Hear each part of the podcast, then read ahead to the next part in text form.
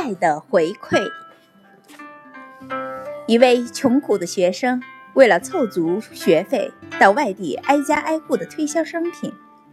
由于他一心一意想攒学费，而不想多花钱，于是他决定硬着头皮向人讨些食物。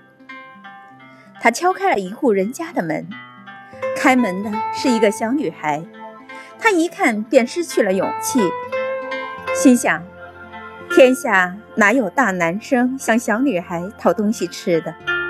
于是他只要了一杯开水解渴。小女孩。看得出他非常饥饿，于是拿了一杯开水和几块面包给他。他很快把食物接过来，狼吞虎咽地吃着。一旁的他看到他这种吃法，不禁偷偷地笑着。吃完后，他很感激地说：“谢谢你，我应该给你多少钱？”他笑笑说：“不必了，这些食物我们家很多。”他觉得自己很幸运。在陌生的地方还能受到他人如此温馨的照料。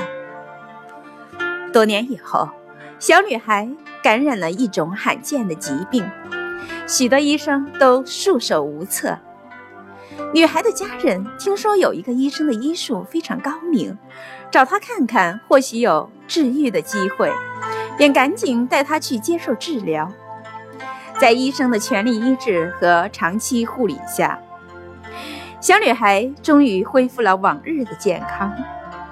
出院的那一天，护士交给她医疗费用账单，她几乎没有勇气打开来看，心中知道可能要一辈子辛苦工作才还得起这笔医疗费用。最后，他还是打开了，看到签名栏上写着以下这段话：“一杯水和几块面包，足够偿还所有的医疗费。”他眼里含着泪水，终于明白，原来主治医生就是当年的那个敲门的男孩。看到这个故事，我的眼睛也湿润了。说真的，很多人当初帮助别人，也没有想过要得到回报，但善有善报的故事，还是时时发生在我们真实的生活里。爱就藏在我们生活的每一个角落里。适时的爱心，小行动可以助人一时之急需，给他人以希望。